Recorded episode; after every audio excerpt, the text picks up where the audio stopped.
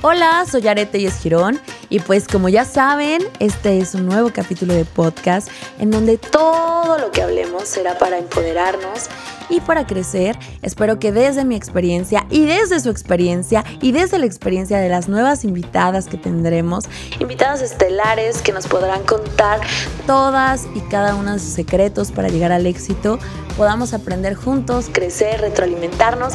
Así que vamos a disfrutarlo y vamos a tomar una rica copita de vino. ¿Por qué no?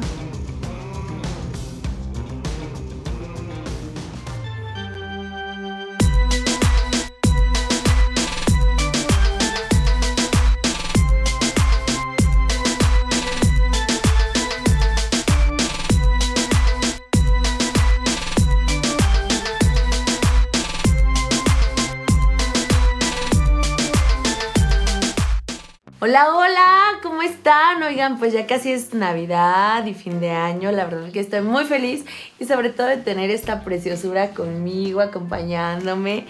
La verdad que quiero darle las gracias por estar de nuevo aquí con nosotras.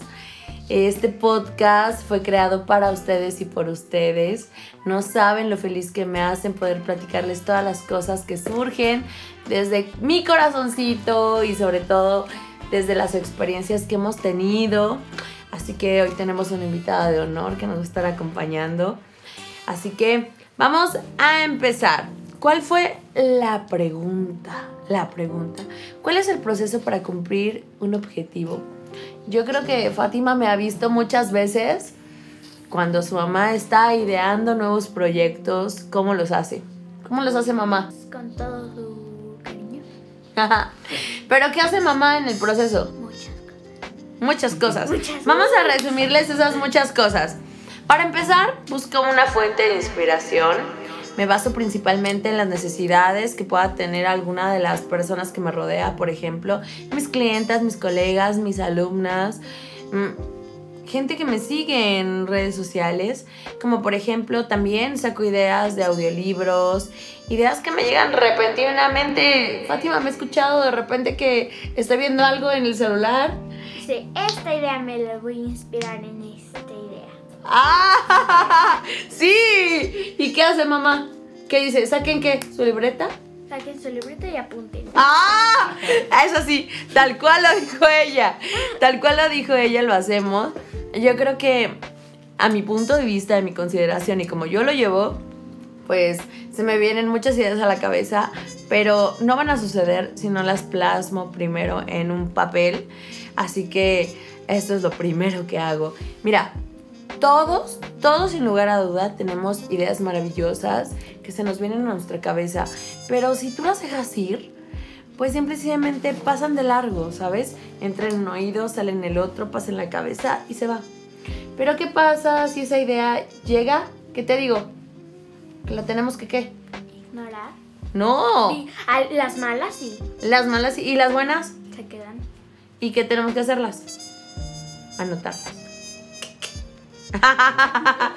tenemos que anotarlas para llevarlas a cabo. Pero ¿qué crees? Que hay veces que siento que la inspiración puede venir de muchísimos factores, lugares, amigas, conocidas, colegas y, ¿por qué no? Estar todo el tiempo a la, vanguardia. Tú puedes admirar, querer, inspirarte en muchas personas, pero de repente, no sé, hay algo con lo que conectas y hay algo con lo que no puedes conectar. Con todo lo que conectas, agarra, métetelo bien en tu cabeza, plásmalo y anótalo.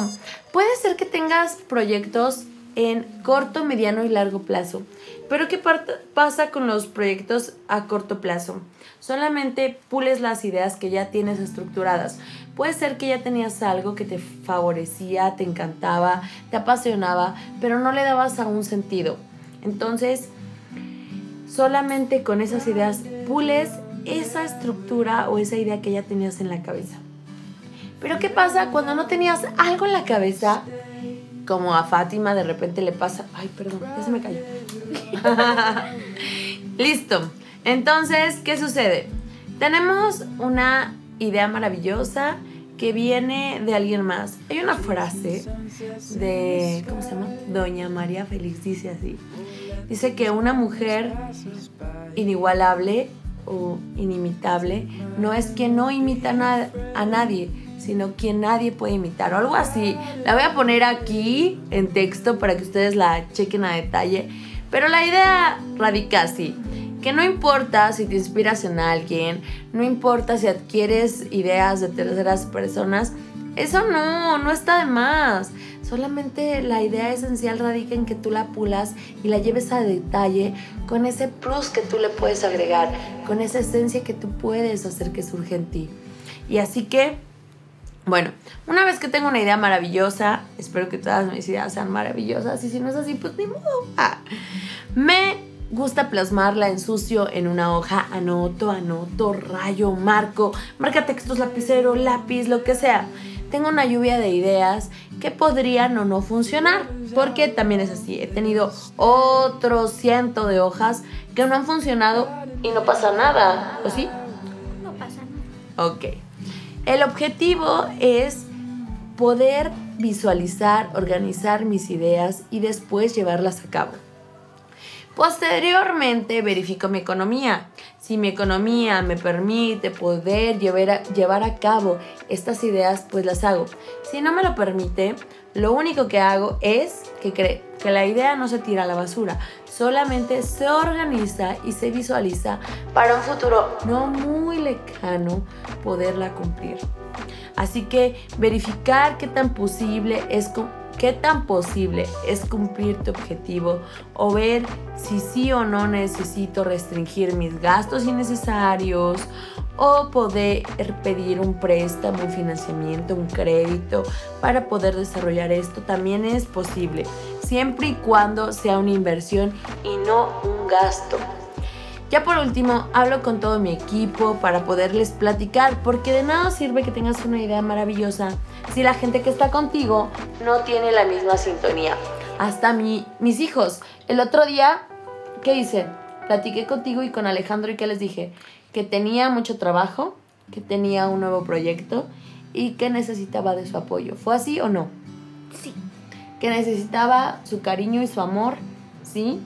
y que tenían que ahora ustedes venir a verme mucho a México, ¿sí o no? Sí. ¿Y qué están haciendo ahora? Viniéndote a ver. Sí, ellos están constantemente dándome amor, cariño y apoyo porque las personas que somos muy creativas también requerimos a nuestra familia, a nuestro equipo de trabajo que nos apoyen, nos alicienten y prácticamente toda la gente que te rodea está en la misma sintonía que tú, creando algo maravilloso y que no que no te lleve la contra en nada para que esto se lleve a cabo. Y básicamente este es todo mi proceso. Vamos a hacer resumen. Visualizamos. Bueno, primero soñamos como locos. Nos inspiramos en alguien. Visualizamos, plasmamos. Después de esto vamos a equilibrar nuestra economía.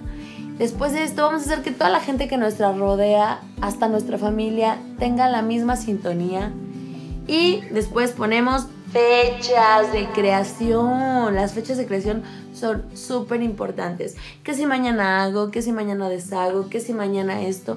Es más, no te puedes dar tiempo de un día decirte, me quedo en cama, hoy no quiero. No, no, no. Si ya lo tienes puesto en tu agenda, ese día se tiene que hacer sí o sí.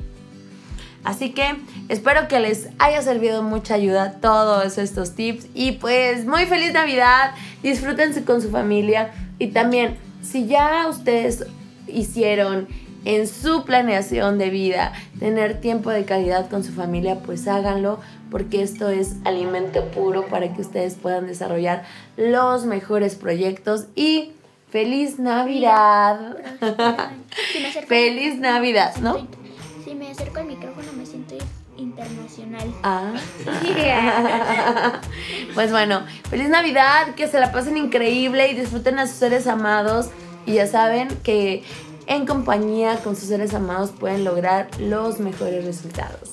Chao y nos vemos en el 2022 para un nuevo podcast.